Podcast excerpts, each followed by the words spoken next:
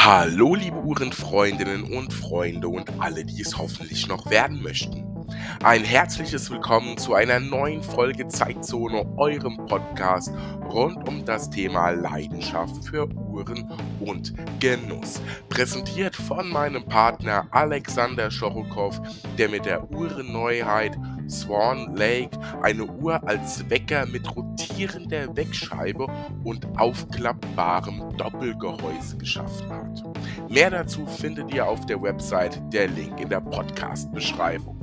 Von Deutschland schauen wir nun in die Schweiz zu einem jungen und absolut innovativen Unternehmen voller Ideen, quirlend sozusagen.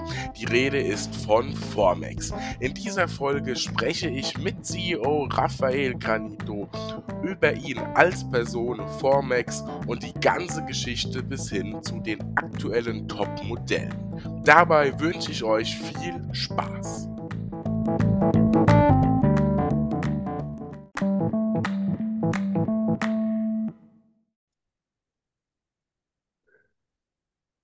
Ja, liebe Uhrenfreundinnen und Freunden, wir starten in diese Folge mit einem besonderen Gast, wahrscheinlich einer der eher jüngeren Generation der Schweizer Uhrenindustrie, die eine Marke im Prinzip hervorgebracht hat, die von sich selbst sagt, Grenzen zu überschreiten, Risiken einzugehen und Grenzen auszutesten, war schon immer ein Teil der Marke. Und unsere Zeitmesser haben alles, was es braucht, um der treueste Partner auf ihren eigenen Abenteuern zu werden. Ein Zitat, das, wie ich finde, sehr neugierig macht und die Frage stellt, welche Abenteuer hat mein heutiger Gast erlebt, um heute mit der Marke dort zu stehen, wo sie ist und vor allem, welche Grenzen und Abenteuer stehen für die Zukunft ins Haus, die überschritten und erlebt werden können. Und der ein oder andere von euch wird es jetzt schon erraten haben. Es geht um die Marke Formex und mein heutiger Gast ist CEO von Formex, der Raphael Granito. Hallo und herzlich willkommen, lieber Raphael. Hallo, lieber Daniel und hallo an alle, die zuhören. Äh, schön, dass ich heute hier bei euch sein kann. Das freut uns sicherlich alle, denn es ist immer sehr, sehr spannend, auch mal hinter die Kulissen einer Uhrenmanufaktur zu blicken, die ähm, ja in dem Fall ja eine sehr interessante Geschichte hat. Aber bevor wir auf Formex zu sprechen kommen, äh, für die, die dich noch nicht kennen, erzähl vielleicht mal einfach, wo, wo kommst du her und ähm, was hast du eigentlich mit Uhren zu tun?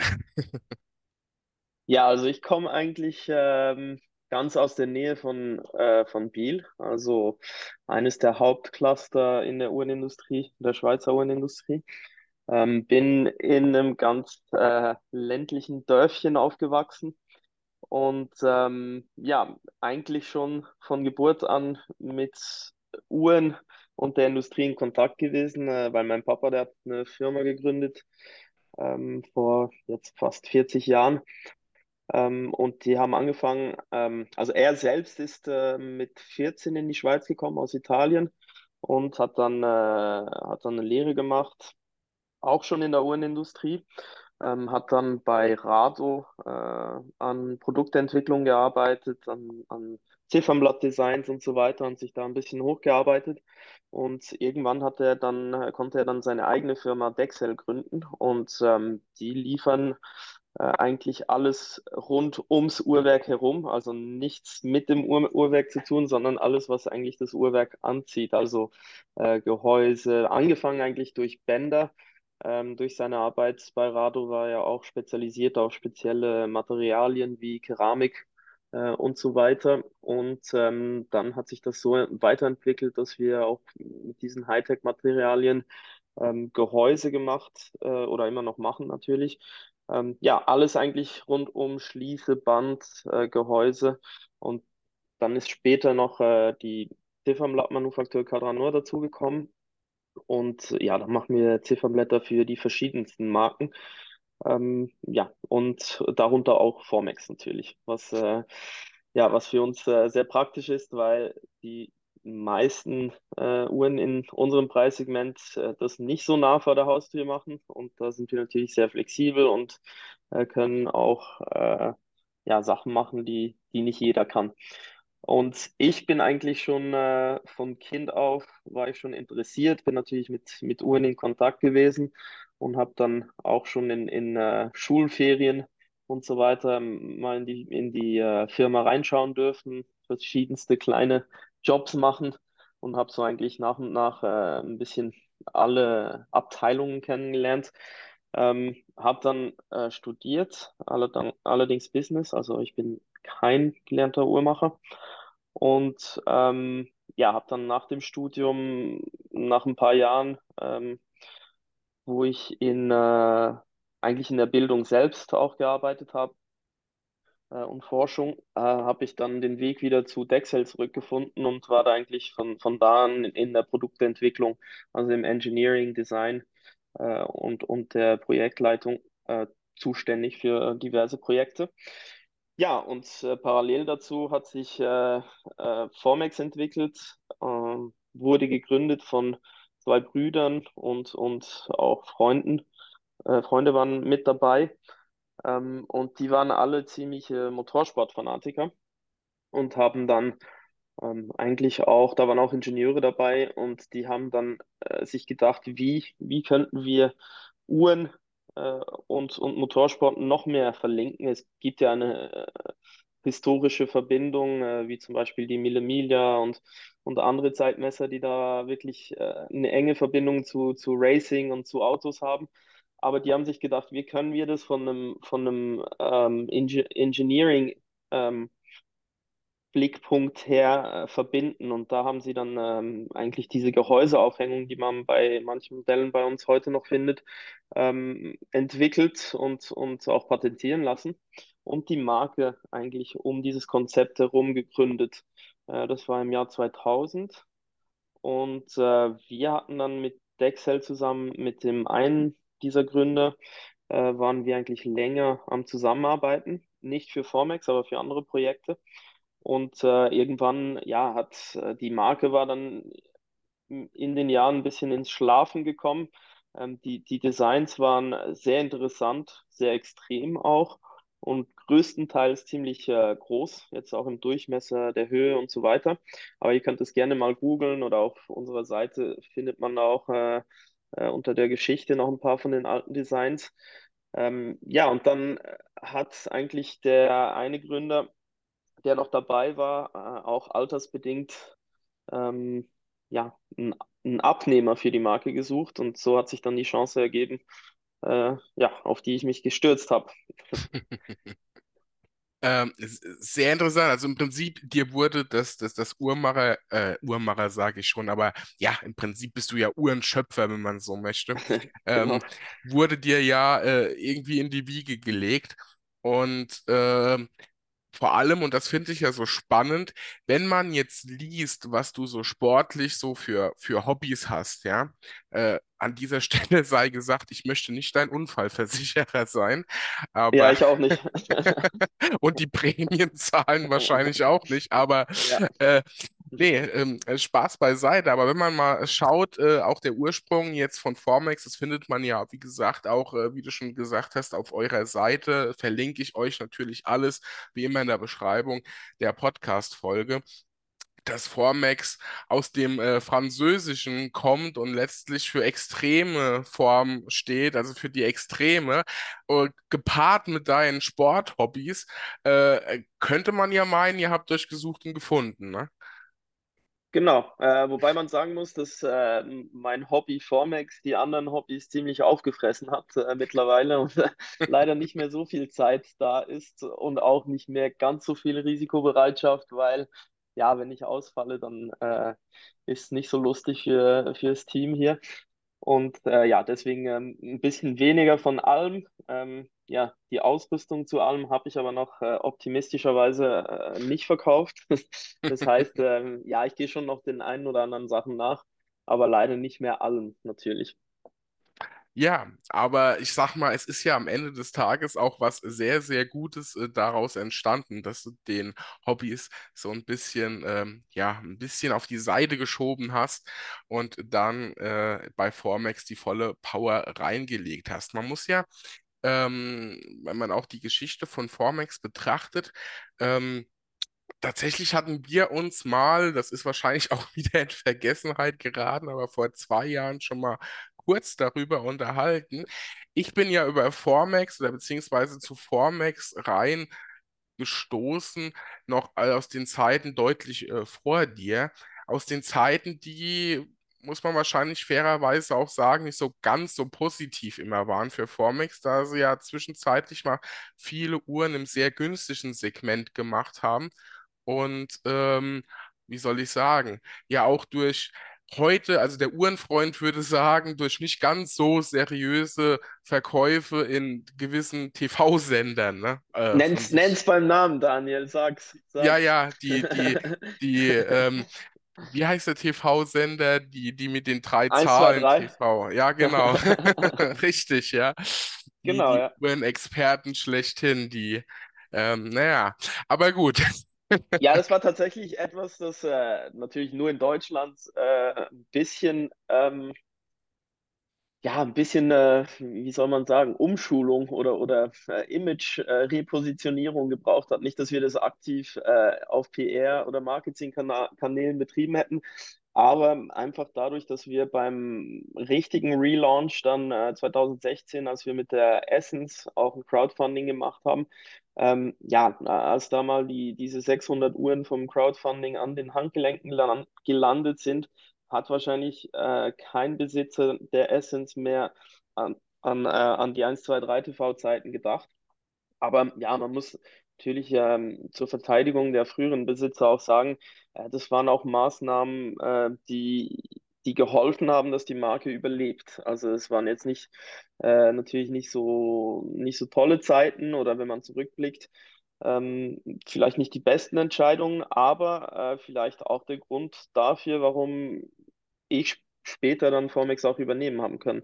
Und ähm, da- dass jetzt, dass wir jetzt das äh, draus entwickeln können, was am Entstehen ist oder ja, wo wir jetzt äh, schon angekommen sind. Also ähm, ja, hat natürlich immer zwei Seiten, ähm, alles. Und ich denke, es hat uns jetzt nicht so extrem geschadet, bis da, äh, bis auf den, äh, auf die Tatsache, dass wir schon noch ein paar Jahre lang äh, von diesen Uhren, es, es wurden ja auch Uhren auf Lizenz produziert, die dann gar nicht mehr Swissmade waren, die von dieser Firma in Deutschland, also leider nicht in Deutschland produziert wurde, wurden, aber wo wir dann äh, ziemlich lange noch den Service gesichert haben, also immer noch, wenn so eine kommt. Äh, ja, da mussten wir ziemlich viel reparieren oder ersetzen. Das, äh, das, ja, ja, das haben wir schon noch ein bisschen gemerkt, aber imagemäßig würde ich sagen, äh, haben wir diesen, diesen Hügel überwunden.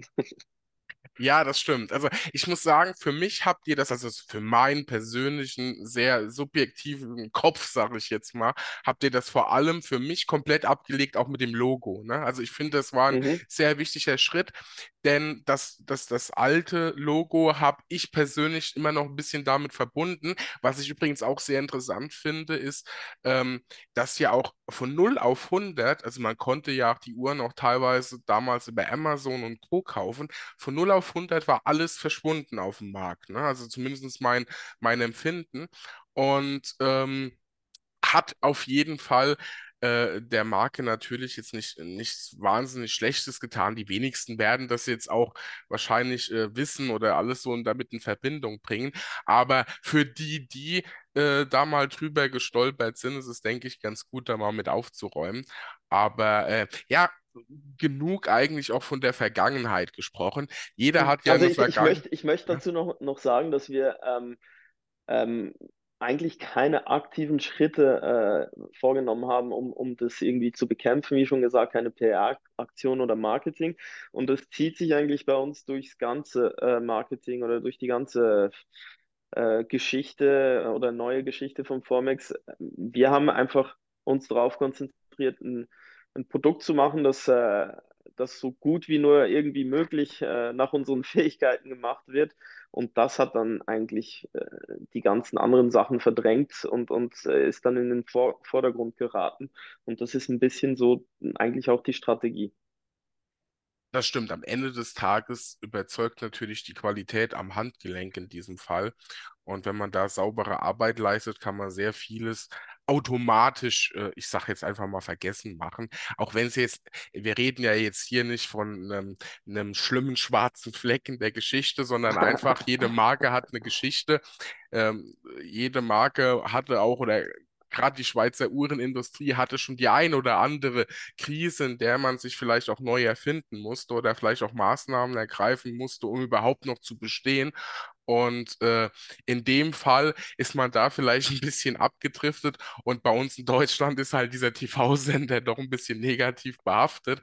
Aber nichtsdestotrotz, wir wollen ja vor allem heute mal schauen, was ist Formex heute und warum. Und so erlebe ich es. Äh, man könnte natürlich sagen, wir sind so ein bisschen im Dunstkreis gefangen in Social Media und Co. Aber der Dunstkreis ist ja mittlerweile rein optisch viele Tausende äh, zu Ja, vielen Tausenden herangewachsen. Und da sehe ich immer mehr Formex-Uhren am Handgelenk.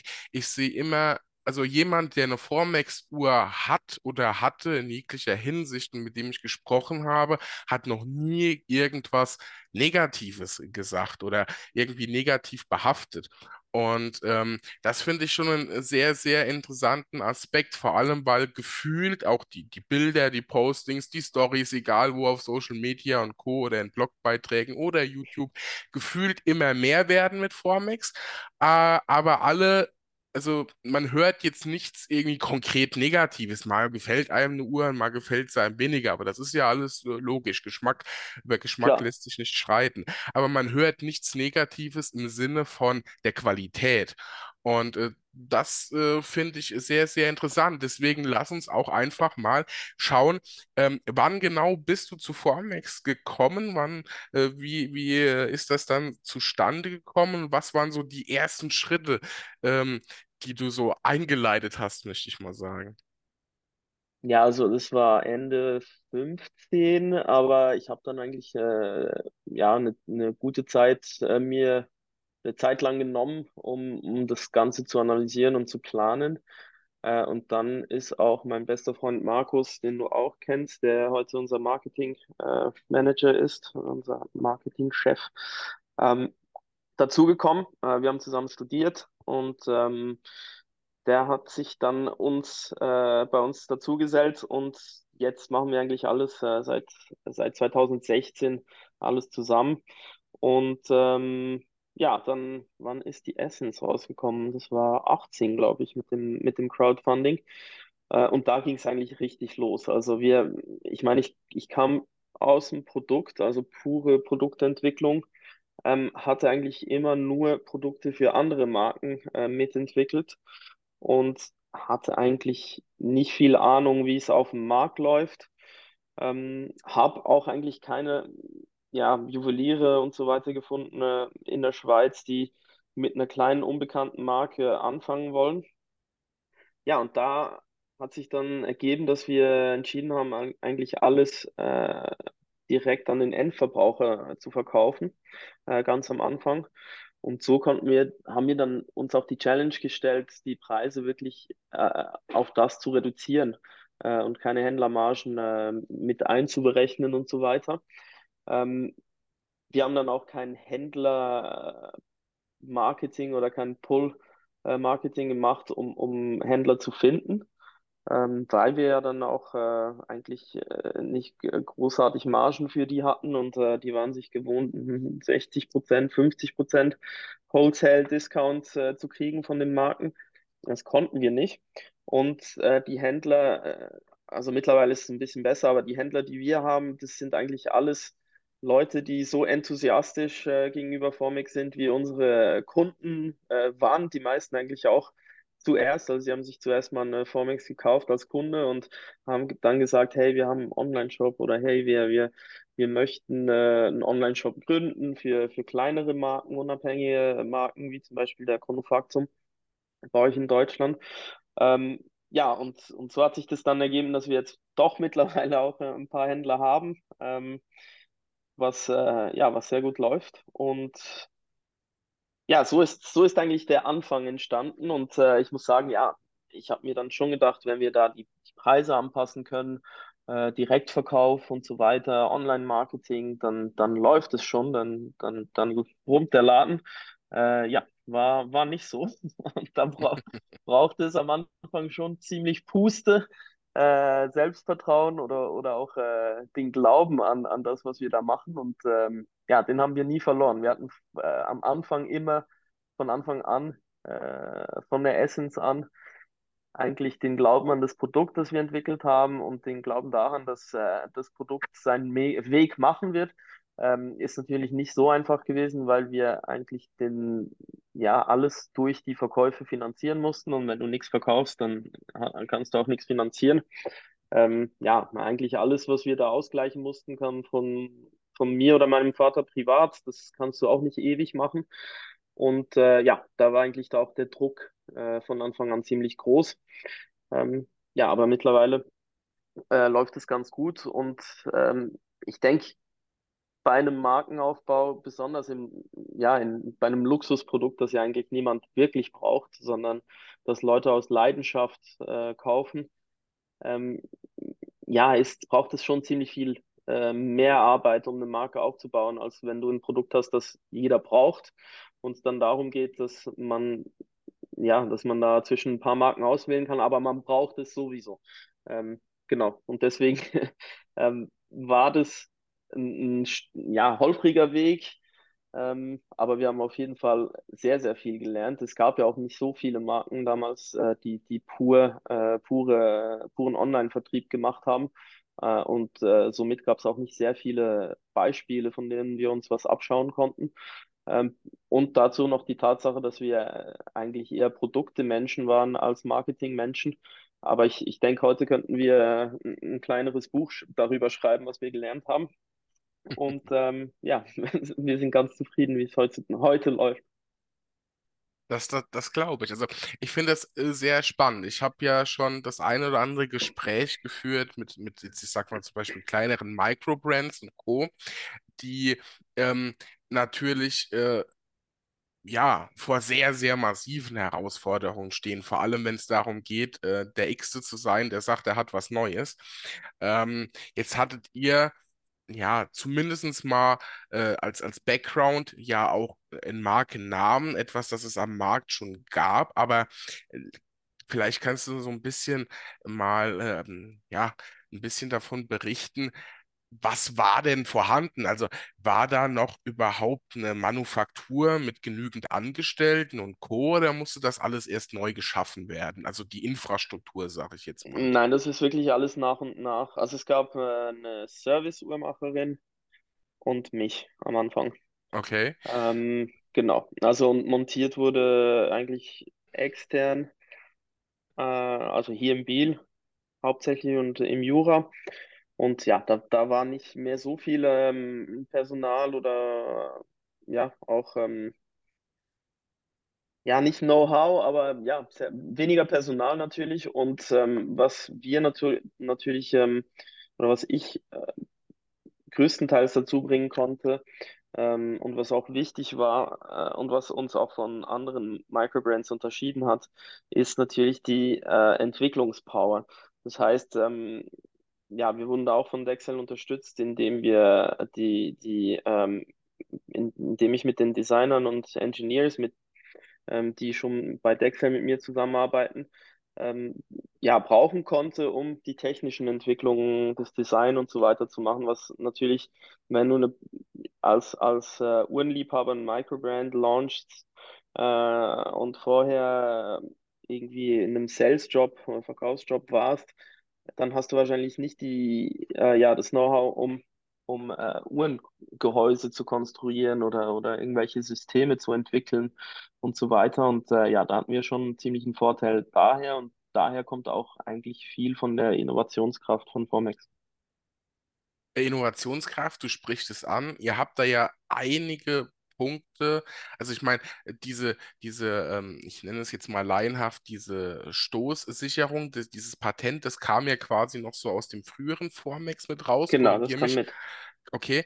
Und ähm, Was ich aber auch persönlich schon ähm, als sehr spannend erlebt habe, ist auch die Qualität. Und ähm, da bin ich ein, ein, ein absoluter Nerd drin, was, was Schließen betrifft. Ja, äh, Schwieriger Kunde. ja, also ich bin ein absoluter Schließen-Nerd. Also ich habe schon einige Uhren in der Hand gehabt. Ich habe mich auch gerade kürzlich mit einem Microbrand getroffen. Die erzählen mir was vom Ziffernblatt und ich drehe die Uhr als erstes um, gucke mir die Schließe an, weil ähm, wie, wie hatte kürzlich einer gesagt, ich weiß gar nicht mehr, wer, wer das so schön ausgedrückt hat.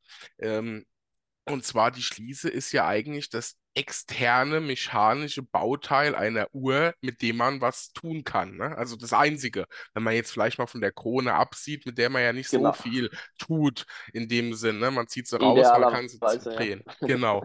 Und deswegen ist so eine Schließe ja, äh, finde ich, also bei einer Schließe sparen unfassbar viele Marken, auch ganz, ganz große Marken. Ich meine, brauche kein Geheimnis drum zu machen. Äh, habe es schon oft gesagt, sowas wie Seiko und Co. mit Schließen. Ich weiß nicht, was sie da so zu, zu, zu tun oder warum oder weshalb. Aber Schließen finde ich wahnsinnig wichtig, weil es zeigt für mich auch so ein bisschen, ob die Marke ähm, jetzt nicht nur auf dieses tolle Äußere, sondern auch auf diese Mechanik und letzten Endes auf die Details Wert legt und die Uhr dann äh, somit zu einem ähm, ja, Gesamtkunstwerkerlebnis macht. Und da war ich gerade auf der Watchtime durchaus äh, sehr positiv überrascht, auch aus der Carbon-Schließe und Co. Das heißt, ähm, was ich damit sagen will, also Innovation ist hier schon einiges drin. Natürlich habt ihr ähm, da natürlich mit dem Background auch andere Möglichkeiten, das ist klar, aber es, man muss es ja erstmal sozusagen auf die Feder bringen, was man dann da so möchte. Und deswegen denke ich, wäre es jetzt auch mal ganz gut, wenn wir uns mal die ein oder andere Uhr in Anführungszeichen ansehen, beziehungsweise mal über die Kollektion sprechen und sprechen, ähm, was äh, das ein oder andere Highlight davon ist und was du auch für dich persönlich sagst, das ist ähm, ja von der Entwicklung her war vielleicht sehr interessant. Du hast ja selbst schon gesagt, man könnte ein Buch schreiben, das glaube ich. Vor allem, ihr habt ja auch relativ, ähm, ja, wenn man so möchte, auch äh, eine große Kollektion verhältnismäßig, also eine Genau. interessante Auswahl. Und äh, somit ist auch für jeden was dabei. Bevor wir über die Uhren sprechen, ähm, ihr wisst es mittlerweile da draußen, holen wir uns einen Kaffee und machen eine kurze Kaffeepause mit Chrono Restore.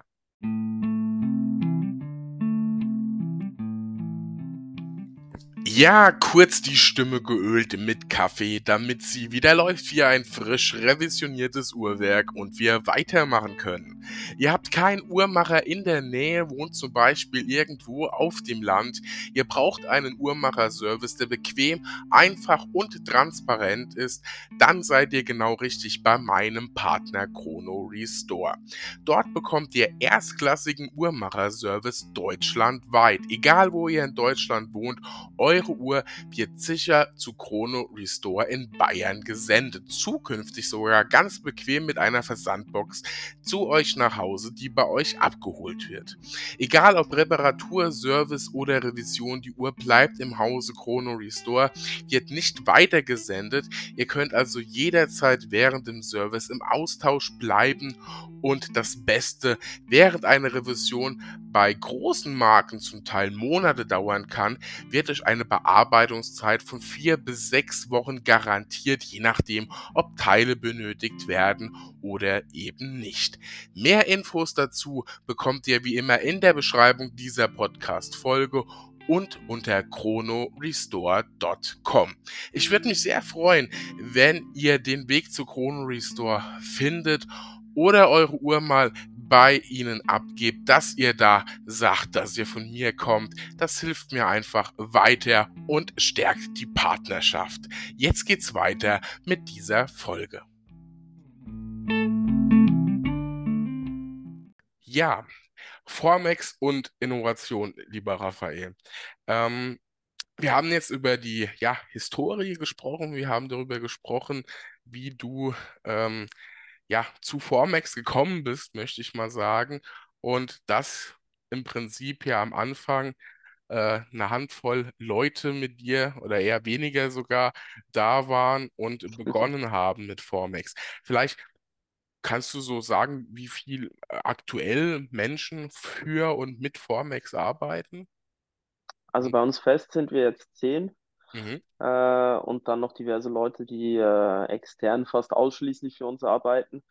Ähm, genau. Ich, ich möchte noch kurz an das Thema Schließen anknüpfen, das du vorhin gesagt hast, weil ich Gerne. musste da schon schmunzeln, als du gesagt hast, dass du die Uhr als erstes umdrehst. Äh, geht mir natürlich genauso oft, weil ich mit dem Thema Schließen, Bändern und so weiter aufgewachsen bin. Ähm, ja, und ich finde halt auch, dass es ähm, einer der wichtigsten äh, Interaktionspunkte äh, vom Benutzer der Uhr und der Uhr selbst ist. Und äh, ja, genauso wie du sagst, wird da oft halt ähm, ein bisschen gespart. Und das ist tatsächlich auch oft ein, ein Kostengrund, der dahinter steht. Ähm, eine richtig gute Schließe, die einfach äh, benutzerfreundlich, bequem auf möglichst viele Handgelenke passt, ähm, ist gar nicht mal so einfach zu entwickeln. Äh, und dann gibt es natürlich bei den äh, äh, bei verschiedensten Marken, besonders äh, in großen Gruppen, gibt es die unmöglichsten Tes Tests, äh, die da bestanden werden müssen. Also wir haben da mittlerweile zum Teil Tests, ja, wo, wo die Uhr durch äh, 10.000 äh, Schließungszyklen gehen muss und dann auf ein Rüttelgerät und dann auf ein Traktions- und Tor Torsionsmesser. Das wird alles im Labor gemessen und ja, da sind die Anforderungen schon enorm für so kleine Teile. Und ähm, ja, da haben wir natürlich ein bisschen, hatten wir ein bisschen, ja, sozusagen Heimvorteil, äh, weil wir halt für verschiedenste Marken in verschiedensten Segmenten äh, schon fast alles durchprobiert haben. Ähm, weil bei Dexel ja nicht nur eigentlich auf Anfrage was entwickelt wird mit einer Marke zusammen, sondern oft äh, ist da mein Papa und mittlerweile sein Team auch ähm, aktiv am Sachen entwickeln und dann wird es an Marken angeboten, äh, von denen wir denken, dass es passen könnte. Und, und äh, genau, äh, so, so wird da aktiv entwickelt und deswegen hatten wir auch eine, eine ziemlich große Erfahrung darin und äh, waren auch gut aufgestellt, um was sehr Ergonomisches zu machen, was mir persönlich äh, mit einem sehr aktiven Lebensstil auch wichtig ist, weil die Uhr willst du ja auch äh, möglichst oft, äh, möglichst jeden Tag tragen ähm, ist eines der einzigen oder der einzigen gängigen Schmuckstücke, ein, die ein Mann auch trägt. Äh, und deswegen finde ich, dass, das auch von der Ergonomie her passen muss. Und das nicht nur bei den Schließen so bei uns, sondern auch äh, bei den Gehäusen, Bändern und so ist äh, wirklich da auch Komfort, äh, ist nicht ein, ein Nachgedanke, äh, sondern das wird wirklich aktiv von Anfang an äh, mit rein designt. Ja, es ist, es ist einfach ein Qualitätsmerkmal, finde ich. Und äh, ich persönlich bin auch äh, da locker bereit dafür, auch mehr zu zahlen, wenn ich sehe, dass eine Schließe und eine Uhr einfach äh, zusammenpasst, dass das auch von der Wertigkeit passt. Wie viele Hersteller gehen hin und haben ein ultramassives Band, äh, noch äh, schön wahrscheinlich einen schönen großen Diver und dann ist die Faltschließe das zwischendrin, ich nenne es immer Cola-Dosen-Blech. Also Ich glaube, du, du weißt, was ich meine. Dieses Genau. eigentlich schon sehr aufpolierte, ja, bleiben wir bei Blech, ich kann Ja, es nicht anders nennen. Standsblech. Ja, es, es ist auch, äh, war lange auch Standsblech bei vielen Marken. Äh, ich will jetzt da keine, keine Markennamen nennen, aber das ging schon in ziemlich hohe Segmente rein, wo da wirklich, äh, wo da wirklich Standsblech verwendet wurde, mehr oder weniger. Äh, mittlerweile ist es schon, äh, hat es schon große Schritte gemacht, also ähm, Feinjustierung und äh, schnell, Schnellwechsel und so weiter wird, äh, kommt schon immer mehr. Das stimmt, ja. Äh, es, es ist tatsächlich aber auch so, habe ich das Gefühl, ähm, dass generell, wie soll ich das ausdrücken, in den letzten Jahren das Thema Innovation so ein bisschen mehr in die Branche rückt als vielleicht in früheren Jahren. Also ähm, sei es, man traut sich auf einmal flächendeckend äh, an Farben heran, die hätte man so wahrscheinlich vor einigen Jahren noch nicht gesehen. Ähm, gerade, äh, wie du sagst, gerade das Schnellbandwechselsystem, da versucht ja jeder mittlerweile so ein Stück weit sein eigenes rauszubringen was ich immer sehr interessant finde, weil es werden ja immer wieder neue Möglichkeiten gefunden, was man eigentlich ja gar nicht so glauben könnte bei so einem Band am Ende. Und ähm, also das ist sehr, sehr äh, spannend zu beobachten und mal sehen, ähm, was uns in Zukunft so erwartet. Aber ihr persönlich habt ja gleich mehrere Punkte, die ähm, von der Technik her kann ich es nicht beurteilen, aber zumindest von der Ausführung für den Endkunden sehr innovativ sind. Sei es äh, die Schließe, auch dieses ähm, Verstellsystem in der Schließe. Ich sage jetzt Mhm. mal so klassisch, äh, im, im Sommer braucht man es ein bisschen weiter wie im Winter, ne? Also diese äh, Schnellverstellung ähm, die man äh, ja auch von anderen Marken kennt, die ich aber bei euch besonders leichtgängig und einfach finde. Dann Mhm. euer äh, Bandwechselsystem. Und äh, da kommen wir sicherlich jetzt auch mal gleich noch hin. Wir können ja schon mal vorwegnehmen, auch das Thema mit der Wechsellünette hat man ja so, zumindest ich, noch nie gehört. Ne? Also das, äh, Seltsamerweise, muss man dazu sagen, ja, also jetzt, wo es da ist, würde man sagen, ja, hätte man, aber ich glaube, das ist ja immer so, ne? Wenn ihr Ja, mal aber es ist, es, es ist auch nicht so einfach, muss man dazu sagen. Äh, Was ähm, beim Endkunden als einfach ankommt und einfach zu handhaben ist, äh, ist oft in der Entwicklung umso komplizierter, weil wir versuchen immer, wenn wir so ein System an so einem System arbeiten, muss es natürlich A, ähm, auch irgendwie vernünftig herzustellen sein, ohne dass es jetzt den Preis der Uhr verdoppelt. Äh, es muss einfach zu handhaben sein und es muss halten. Also äh, ist gar nicht so einfach. Manchmal gibt es Lösungen, die wären einfacher zu produzieren, sind dann aber umso schwieriger zu verwenden für den Endkunden. Also da muss man immer, so einen Balanceakt gehen, ähm, dass man da auf äh, gute Lösungen kommt. Kunst ist es ja quasi, etwas so einfach zu machen, dass der Endkunden auch einen praktischen Nutzen davon hat. Weil wenn der Genau. Endkunde jetzt halt die Lünette nur mit, äh, ich sag jetzt mal, dem berühmten 20 Euro Uhrmacher Werkzeugkasten von Amazon, den gefühlt jeder hat, äh, die Lünette wechseln könnte, wäre es wahrscheinlich keine Innovation, sondern ein interessantes Gimmick, das man nicht so oft nutzen würde. Aber Ja, durch genau. dass man das quasi per Hand äh, in wenigen äh, ja, Sekunden, wenn man es kann äh, oder mal schon mal gemacht hat, sagen wir es mal so, äh, wechseln kann, beziehungsweise die Lünette abnehmen kann. Das ist ja das, das Eigentliche, was das so interessant macht. Ähm, Genau. wenig, wenig Aufwand, beziehungsweise wenig ähm, Dinge, die man einfach braucht. Also man braucht ja gar nichts außer die Hand. Das ist eine Grundvoraussetzung, Voraussetzung. Genau. Aber ähm, wenn man eine Uhr hat, hat man meistens auch eine Hand. Und dann ist das schon mal ganz gut. Nee.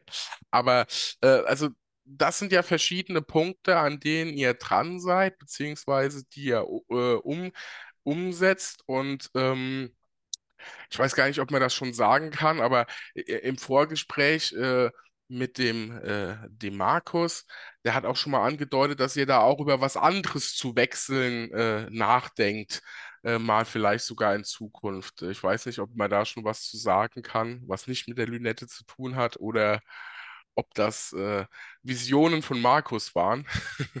Ich glaube, das war eine Vision von Markus. Das muss er, muss er noch mit mir teilen. Okay, gut. Dann, dann, dann behalten wir das einfach mal, äh, mal für uns. Nee, aber äh, nee, kann man ja sagen, es ging ums, um, ums Ziffernblatt, dass das natürlich eine tolle Sache wäre, wenn man in Zukunft einfach mal die Farbe des Ziffernblatts ändern könnte. Ne? Ja, das war definitiv Wunschdenken von Markus und von vielen Kunden, aber leider ist das ein Punkt da, das, das wird nicht kommen, das kann ich euch schon sagen. Also ähm, für an alle Uhrmacher oder Leute, die schon äh, mit Uhren gearbeitet haben, da draußen, die zuhören, äh, ihr wisst, äh, ja, wie heikel ein Ziffernblatt ist. Also wenn ich da schon sehe, ähm, was, was da schiefgehen kann bei einer Wechsellünette oder so beim Endkunden, äh, ja, das Abrutschen und so weiter. Also wie schnell so ein Ziffernblatt überhaupt äh, kaputt geht, wenn man, wenn man das nicht äh, äh, hermetisch äh, versiegelt irgendwo hinschickt und so weiter. Also Ziffernblatt wird definitiv nicht kommen. Und, und dann müsstest du ja natürlich auch noch irgendwie Ah, ja, müsstest du die Uhr fast mit einem Wasserdichtigkeitstestgerät verkaufen, weil äh, natürlich da die Uhr aufgeht, äh, das Werk aufgeht und äh, ja, wie willst du dann garantieren, dass der Kunde das richtig zugemacht hat? Also äh, da, da kann ich, das kann ich definitiv äh, ausschließen. Vielleicht, vielleicht gibt es ja in Zukunft so eine Art, wie, wie bei der Leuchtmasse, eine Masse, die äh, je nach Tageslichteinfall ihre Farbe ändert, mit dem man das Ziffernblatt bestreichen kann. Aber wer weiß, ja. Wer weiß. Ja, nee, äh, die Zukunft bleibt auf jeden Fall spannend.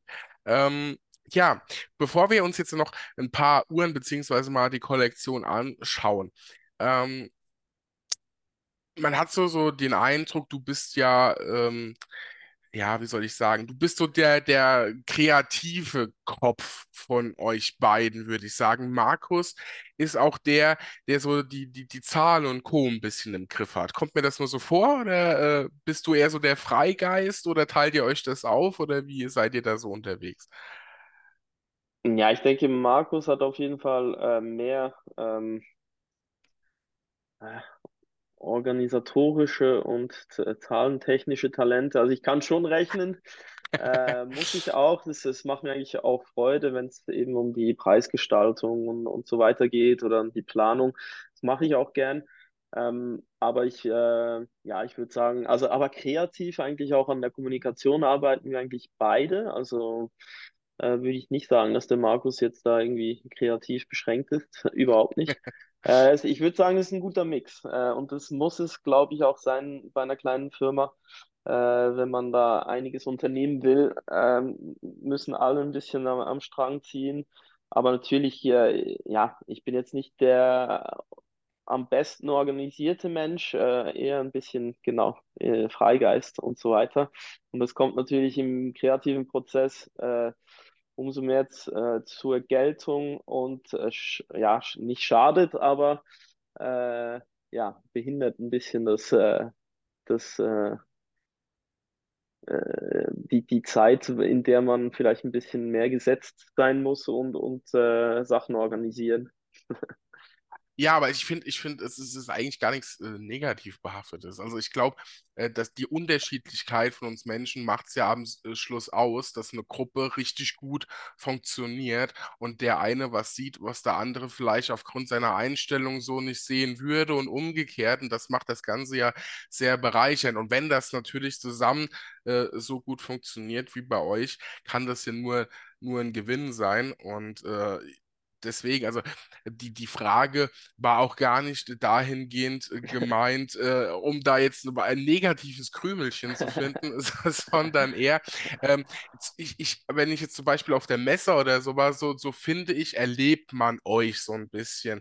Markus, der ganz genau alles Bescheid weiß, der aber auch so, so ein bisschen den, den Fokus auf die, auf verschiedene Dinge hat und du, der vor allem und auch sehr für die Uhren und seine Marke natürlich brennt. Und die Mischung macht es dann einfach aus, dass was Tolles entstehen kann. Und das ist so auch die nächste Frage, letztlich dann auch hinreichend äh, zu den, äh, zu den Uhren selbst. Ähm, ich habe ja vorhin ein, ja, äh, ein, Zitat genannt, äh, für was ihr, für was ihr steht, beziehungsweise der Name Formex drückt es ja schon aus. Ähm, äh, ihr sagt, äh, unsere Zeitmesser haben alles, was es braucht, um der treueste Partner auf ihren eigenen Abenteuern zu werden. Die Philosophie von Formex, äh, ist das die zu sagen, äh, egal was du tust, egal was du machst, wir haben die passende Uhr für dich? Oder was, was wollt ihr ausdrücken? Was ist so eure Grundphilosophie, wenn man das vielleicht in ein, zwei Sätzen mal zusammenfassen kann? Hm, Ja, gute Frage. Also ich würde sagen, in dem Satz versteckt sich ein bisschen ähm, drin, dass eigentlich die Uhren, äh, wenn man jetzt zum Beispiel die Essence-Kollektion nimmt, äh, das ist eine Uhr, die kann man auch ganz, äh, die kann man auch ganz gut mal zu einem schicken Outfit ähm, äh, verwenden oder ein, ein schickes Outfit damit noch schicker machen.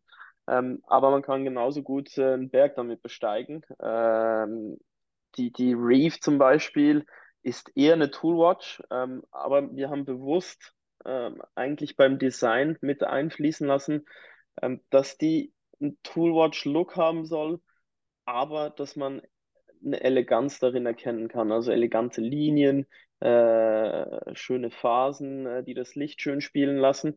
Und das sind eigentlich Sachen, die die Uhren ultra äh, vielseitig machen.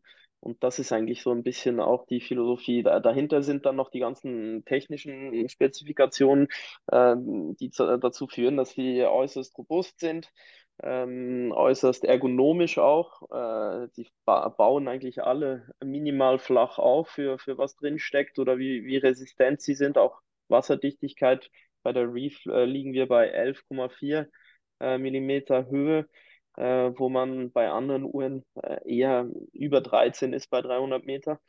Und, und das macht schon einen riesen Unterschied. Also dann passt eine Reef, die 300 Meter wasserdicht ist, äh, passt auch unter, das, äh, unter den äh, schicken Anzug, unter schicke Anzughemd unter den Ärmel. Äh, der, der gleitet da mühelos drüber. Und ich glaube, das ist ein bisschen die, die Aussage. Natürlich ist es dann auch immer Geschmackssache und äh, deswegen haben wir jetzt mittlerweile auch eine Kollektion, für die wirklich, äh, wo, wo wirklich fast alle was finden. Äh, ob es jetzt Liebhaber von, von Field-Uhren sind, äh, Taucheruhren und so weiter. Also es geht dann Stück für Stück, äh, wird die Kollektion ausgebaut, aber wir wollen uns auch nicht selbst kannibalisieren oder, oder ähm, sozusagen äh, äh, eigentlich äh, in einen Teufelskreis kommen, wo man nur äh, Erfolg hat, weil man alle zwei Monate ein neues Gehäusedesign rausbringt, äh, sondern wir wollen eigentlich eine, eine etablierte Marke sein. Ähm, und das war eigentlich genau äh, mit dem Startschuss, äh, mit der Startschusskollektion der Essence.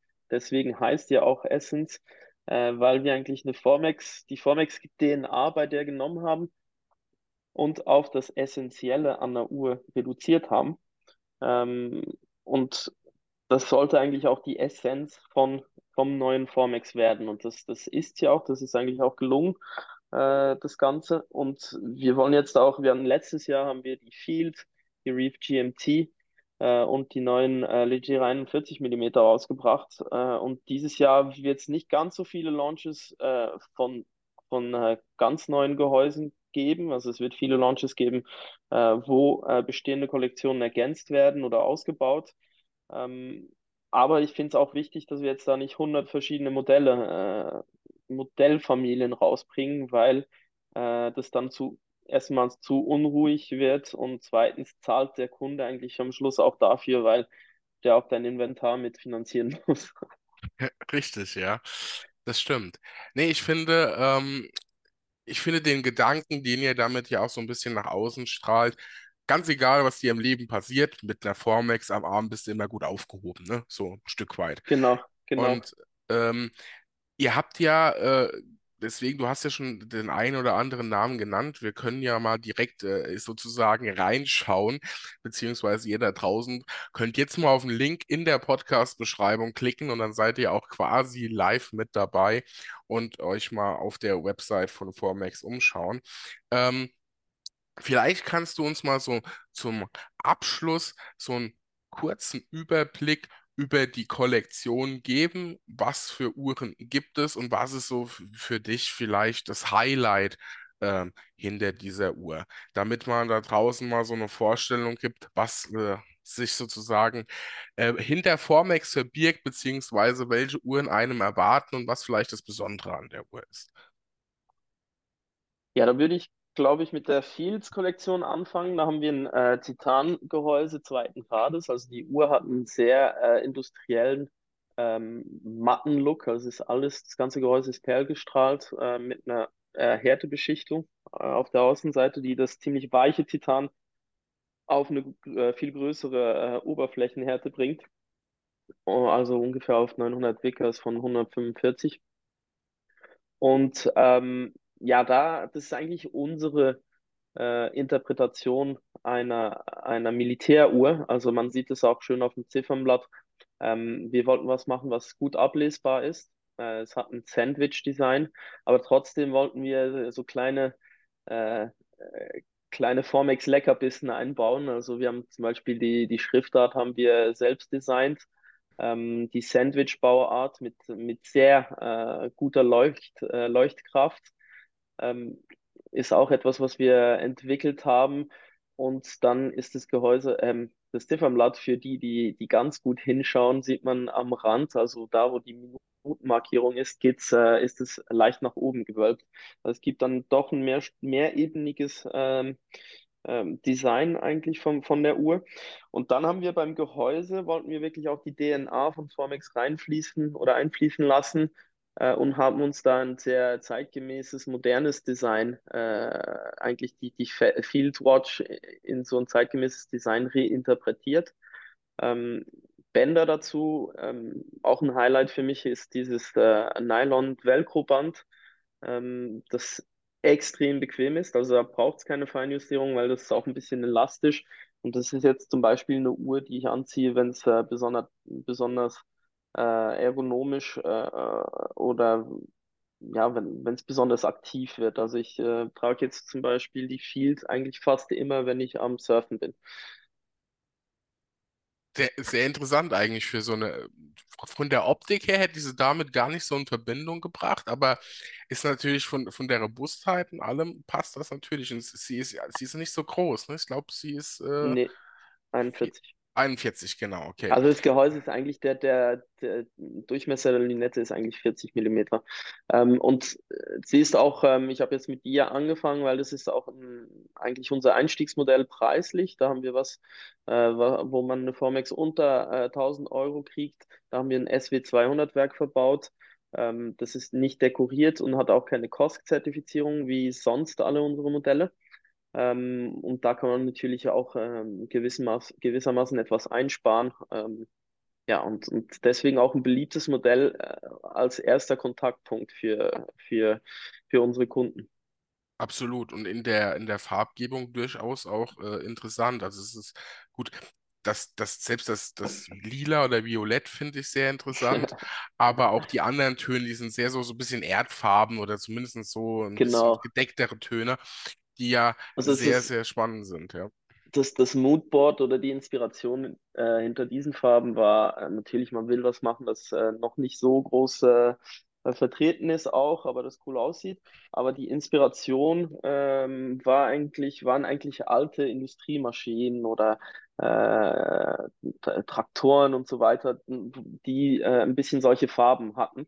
Und äh, das war eigentlich die, die Inspiration, weshalb wir auch ähm, jetzt nicht unbedingt, um einen Vintage-Look herzustellen, äh, äh, dieses Old Radium Superluminova verwendet haben, sondern wir finden einfach, dass das besser passt als ein knallweißes äh, Superluminova Vor allem auch so aus militärischer Sicht, ne, ist das Genau. durchaus äh, Mhm. interessant, ja. Mhm. Okay. Ja, eine äh, sehr, sehr spannende Uhr. Über, über was wir ja schon so gereden, ha äh, geredet haben, beziehungsweise du schon vorgestellt hast, ist die Reihe der Essence, die ihr ja auch in verschiedensten Größen habt, ne? Also ich glaube ähm, von 39 Millimetern bis zu ähm, 43, wenn ich das jetzt so richtig im Kopf habe Genau. Alles. Das heißt, da ist auch für jeden was dabei. Und das ist ja immer eine sehr interessante Diskussion. Habt ihr kleinere, habt ihr größere Uhren? Bei jeder Marke und jeder Uhr gibt es die Diskussion immer, ihr habt halt einfach alles und damit ist äh, das äh, Totschlagargument. Kann man immer kaufen, ne? Genau. Ja, Die, also bei der Essence, das war wirklich, äh, wie ich es vorhin schon gesagt habe, die erste Kollektion von, äh, vom neuen Formex.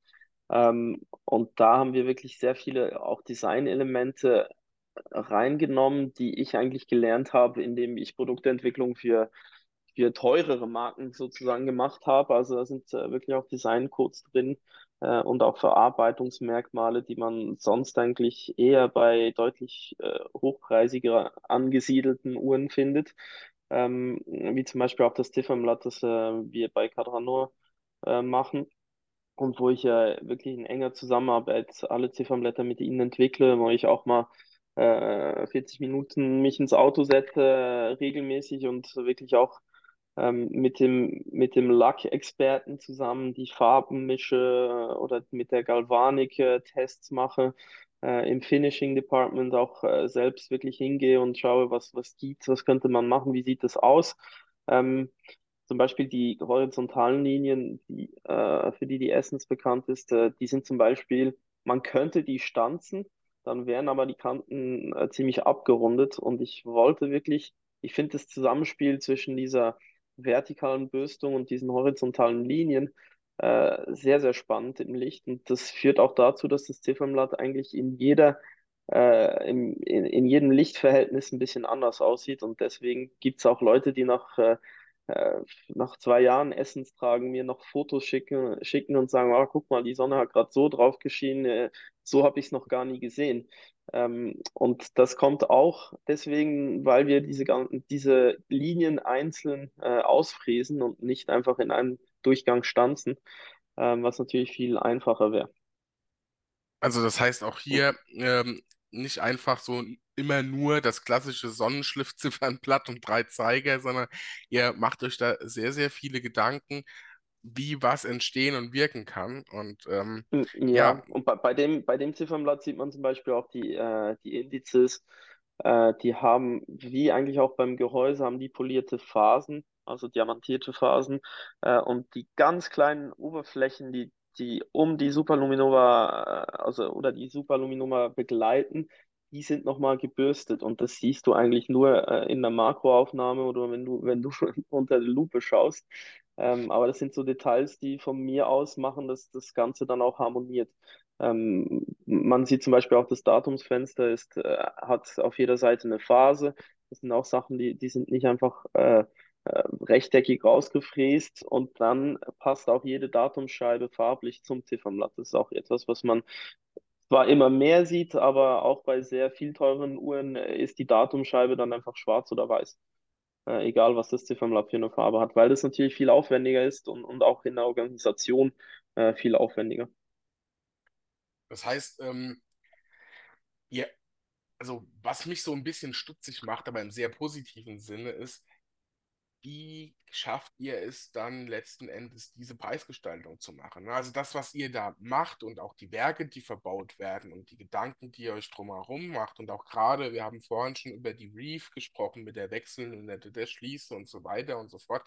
Wir sind da auch unter 2000 Euro unterwegs und was man ja mal noch dazu sagen muss, ähm, äh, man braucht sich, wenn man bei euch in der Schweiz bestellt, keine Gedanken um äh, Zölle und ähnliches, Steuern und Co. zu machen. Das ist da ja auch alles schon mit drin. Kannst du uns vielleicht mal so ein äh, kurzes Statement dazu geben, wie das eigentlich möglich ist? Das ist pure Magie. Nein, äh, nein, das ist, äh, setzt sich zusammen aus verschiedenen Elementen. Das Größte dabei oder das Wichtigste dabei ist natürlich eine, eine auf Direktvertrieb ausgerichtete Preisgestaltung. Äh, ja, wenn da der Händler äh, bei einer Uhr, die 5000 Euro kostet, 2500 Euro äh, Marge nehmen muss, dann äh, ja, wird sie logischerweise teurer. Bei uns ist es ein bisschen tiefer, jetzt auch bei den Händlern, die wir haben. Und äh, deswegen äh, ist auch die Preisgestaltung da natürlich ein bisschen harmloser für den Kunden. Und äh, dann setzt sich das auch zusammen aus, aus jahrelanger Erfahrung, wie man äh, klug äh, konstruiert. Also äh, wenn, wenn wir ein Gehäuse konstruieren, dann, ähm, ich sage jetzt nicht, dass die anderen das nicht können, aber ähm, dann, dann wissen wir genau, welches, äh, welche Maschine, welches Werkzeug benutzen muss, wie viel man, wie oft man da das Werkzeug in der gleichen Position wechseln muss von der Maschine, ob das jetzt eine fünfachsige CNC-Maschine oder dreiachsige ist, das, das sind alles Sachen, die fließen bei uns schon ähm, bei der Entwicklung mit rein.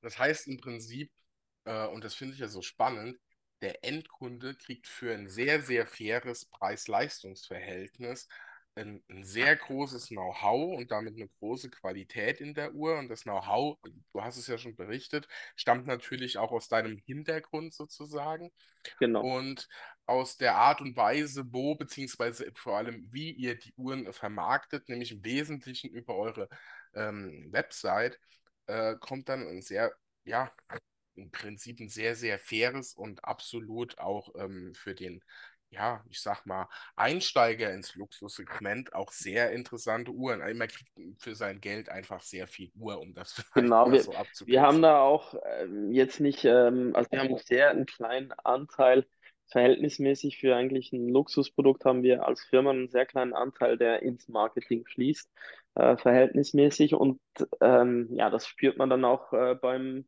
beim Preis der Uhr äh, schlussendlich. Also wenn wir jetzt da noch äh, zahlreiche Stars hätten, äh, die wir da mitfinanzieren müssen, ähm, durch die Uhrenverkäufe, dann ja, würde sich das auch auf den Preis niederschlagen. Und äh, das hat vielleicht dann ähm, ja, ähm, mit zur Folge, dass wir ein bisschen langsamer wachsen, aber wir wachsen eigentlich durchs Produkt und nicht durch einen externen Hype. Das ist eine sehr gesunde Einstellung, finde ich. Und ähm, macht Formex einfach sehr interessant und ich hoffe auch, ihr da draußen ähm, konntet bis dato schon mal äh, verstehen, warum es vielleicht so besonders und ja, auch mal was anderes ist, auch mal sich bei Formex umzuschauen und nicht nur bei den üblichen Platzhirschen, weil einfach äh, vielleicht noch keine Jahrhunderte Geschichte dahinter steckt, beziehungsweise Historie, die es meines Erachtens aber auch nicht braucht, sondern aufgrund von dieser sehr speziellen Zusammensetzung aus technischem Know-how im Background, äh, ja, äh, guten, sehr guten Ideen, was und wie man eine Uhr innovativ auch verändern kann oder mal was Neues anbieten kann, wie bei der Reef, die, die, die Wechsellünette. Das ist, finde ich, einfach ein absolutes Highlight. Und ich muss es nochmal zum Schluss sagen, die tollen Schließen. die, die, die, mir, die mir sehr gefallen.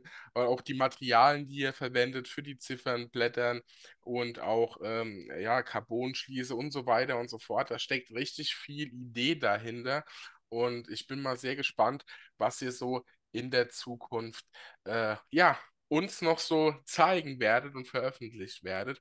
Magst du uns zum Schluss so ein, so ja, einen Kurzausblick geben, ob, äh, ob uns demnächst noch irgendwas Tolles erwartet, so ein bisschen was anteasern?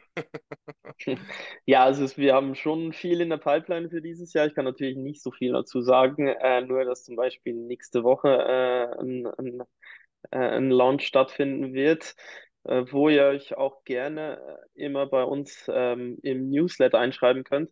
Äh, und da habt ihr dann tatsächlich auch Vorsprung auf die ganze Welt. Das heißt, ähm, das Presseembargo oder die, die Sperr, äh, Pressesperre ist tatsächlich auch immer einen Tag länger, als dass unsere Newsletter-Abonnenten vom, vom neuen Launch erfahren. Und die kriegen dann auch gleich einen Tag vorher äh, Zugriff vorzubestellen, was natürlich wie äh, bei, bei äh, limitierten Editionen, äh, wie zum Beispiel der Space Rock, die Meteorit, die wir im Dezember gelauncht haben, da waren am zweiten Tag waren schon fast alle weg. Ähm, da haben natürlich die Subscribers profitiert, weil sie Frühzugriff hatten. Also da findet man äh, immer sehr, äh, sehr gut äh, die Infos über uns. Da gibt es auch interessante Blogartikel. Ähm, was anderes, wo ihr euch oder ein anderer Ort, wo ihr euch informieren könnt, äh, ist unser YouTube-Kanal. Ähm, das ist at Formex Watch oder Formex Swiss Made Watches. Und da gibt's, da haben wir eine Playlist und da gibt es eigentlich fast zu jedem Modell gibt's eine Playlist, wo andere Leute Reviews gemacht haben, also Uhren-Reviewer und so weiter, die ihr kennt oder vielleicht neue für euch.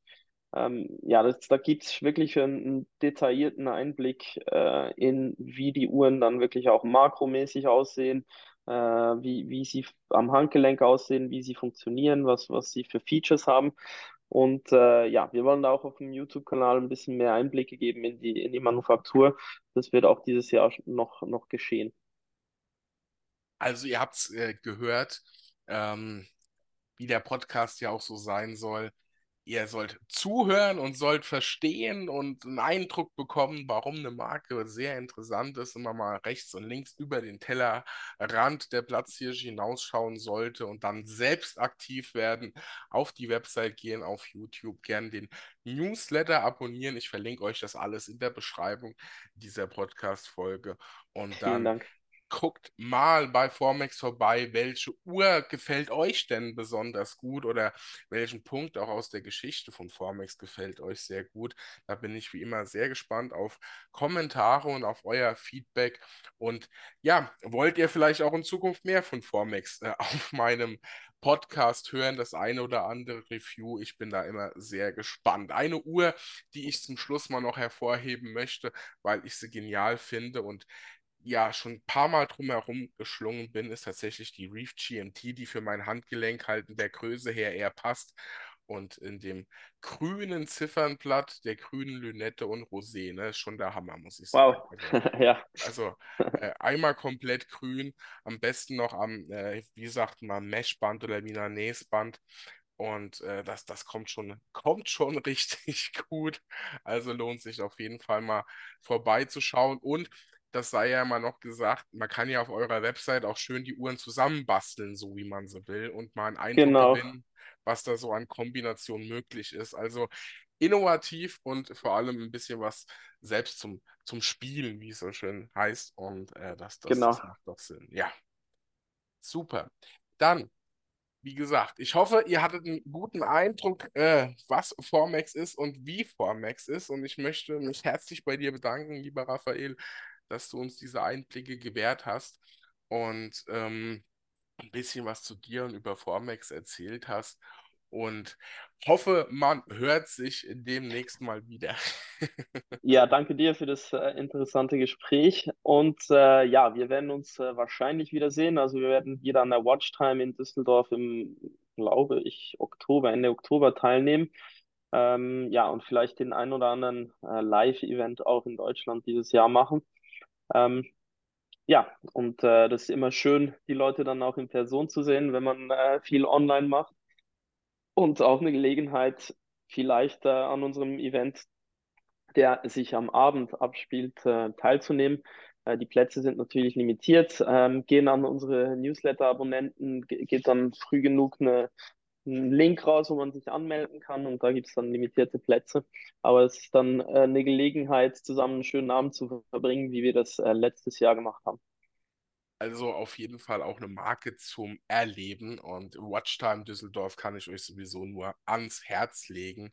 Da erfährt man Uhren noch so ganz hautnah und ja, mit den, mit den Chefs sozusagen persönlich und nicht nur wie bei ganz, ganz großen Messen dann ähm, die Vertreterinnen und Co. Also von daher sind, bin ich da mal sehr gespannt. Ja, wie gesagt, dir vielen lieben Dank für das tolle Gespräch und euch da draußen ähm, vielen Dank fürs Zuhören. Ich freue mich auf euer Feedback, auf eure Kommentare und wünsche euch eine gute Zeit, wann auch immer ihr diese Podcast-Folge gehört habt. Bleibt gesund und hört immer kräftig rein. Bis dann. Ciao, ciao, euer Daniel. Vielen Dank und tschüss an alle. Bis bald.